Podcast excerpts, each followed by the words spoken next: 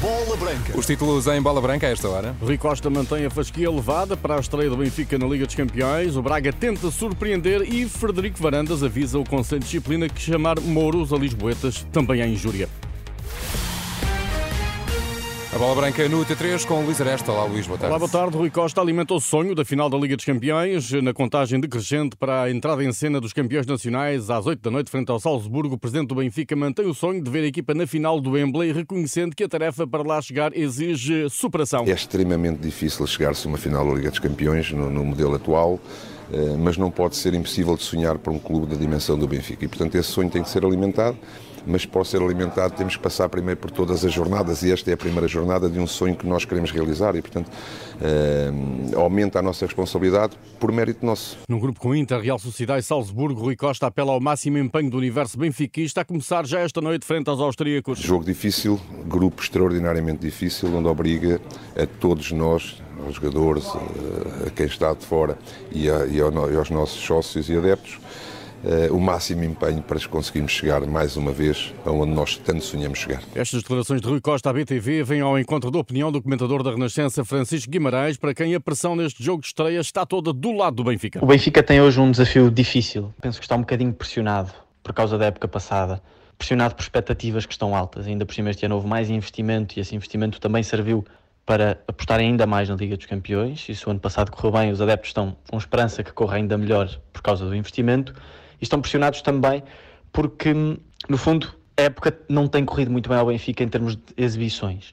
O Schmidt continua, a meu ver, a gerir com alguma dificuldade o plantel, a mexer demasiado tarde, a fazer substituições demasiado tarde, e hoje vão jogar contra uma equipa que é muito perigosa, que põe muita gente na frente de ataque, que gosta de pressionar.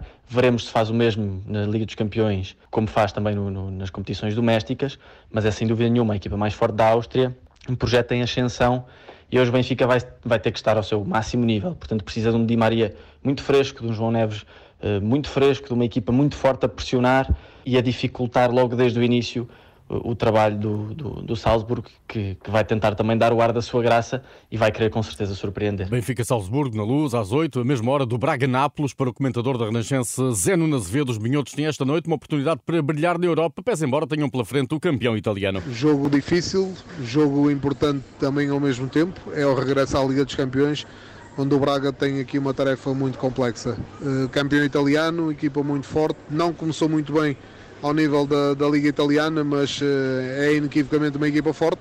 Eh, só o melhor Braga poderá responder de forma positiva a este adversário. No entanto, é possível. O futebol tem isto, tem esta, esta vertente de, de imprevisibilidade e o Braga tem aqui uma oportunidade de, de, se mostrar, de aparecer e de ser uma equipa altamente competente para, para vencer e é possível vencer, sabendo que do outro lado está uma grande equipa, o campeão italiano em título. Braga, Nápoles, Benfica, Salzburgo, relatos em rr.pt, numa emissão especial online de Bola Branca, com início às 19h40. Para o grupo do Braga estão a defrontar-se do Santiago Bernabéu, Real Madrid e União Berlim. Central Diogo Leite, nos inicial dos alemães, com 33 minutos de jogo, registra-se uma igualdade a zero. Também a decorrer o duelo do grupo A, que apoia o Galatasaray ao Copenhaga, nós dinamarquês, em campo Diogo Gonçalves, já Sérgio Oliveira, suplente da equipa turca. O marcador em Istambul registra também um empate a zero.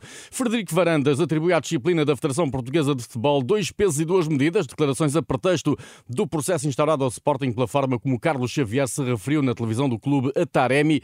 O presidente Leonino assinala a passividade do Conselho de Disciplina perante repetidas afrontas aos adeptos lisboetas, sem deixar de reconhecer que Carlos Xavier não esteve bem. O Carlos Xavier teve um comentário infeliz, ele próprio teve o cuidado de se retratar publicamente, pediu desculpas ao jogador, pediu desculpa ao Sporting pelo Portugal pois o clube não se revê nesse tipo de comentários, mas de facto eh, parece que há pessoas que podem fazer o que querem, podem dizer o que querem neste país.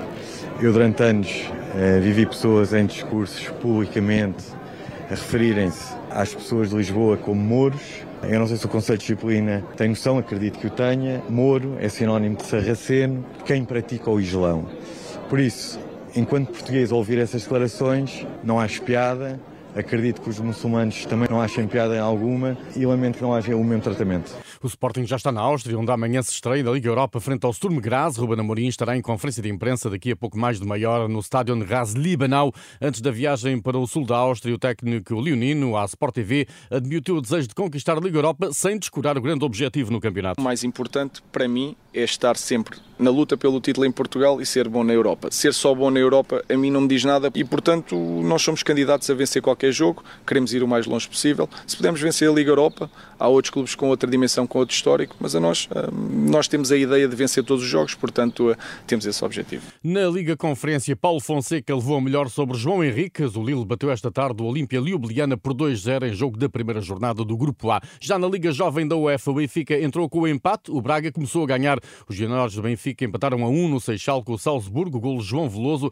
No mesmo grupo, Inter de Milão e Real Sociedade registraram um igual resultado. Já o Braga somou os três pontos com a vitória por 1-0 sobre o Nápoles. Um golo de Jonatas Noro deu a liderança do grupo aos bracarenses em igualdade pontual com o Real Madrid, que bateu o União Berlim eh, por 2-1. Já árbitros para a jornada 6, escolhas do Conselho de Arbitragem para os jogos das equipas no topo da tabela. Sábado no Porto Gil Vicente, árbitro António Nobre, VAR André Narciso. Domingo no Portimonense Benfica, Helder Malheiro com Tiago Martins. No mesmo dia, para o Braga Boa Vista, nomeados o árbitro Artur Soares Dias e o VAR Luís Godinho.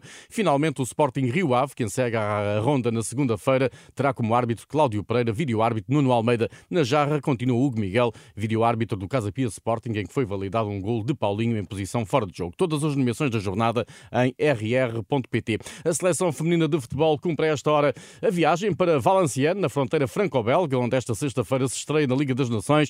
A adversária é justamente a França, quinta do ranking FIFA. Portugal ocupa o lugar 19, nada que perturbe a jogadora nacional Tatiana Pinto. Acho que Portugal tem dado mais provas suficientes que o ranking não, não nos importa, não é algo que nós tenhamos isso em mente, mas eh, lá está, o favoritismo é, é dentro de campo e, e, nós tentamos, ao máximo, seja com qualquer seleção, dar o nosso melhor. E, e o Mundial foi a prova disso. Ainda no futebol, nota para o gol do Copenhaga eh, em Istambul, frente ao Galatasaray. A equipa do Copenhaga está nesta altura a vencer por 1 a 0 para a Liga dos Campeões. No futsal, Portugal tentou hoje a segunda vitória consecutiva na qualificação para o Campeonato do Mundo do próximo ano. Depois do triunfo na Finlândia, segue-se a Geórgia, joga às 9h30 da noite com lutação esgotada no pavilhão Cidade de Viseu. Tudo em rr.pt. Boa tarde.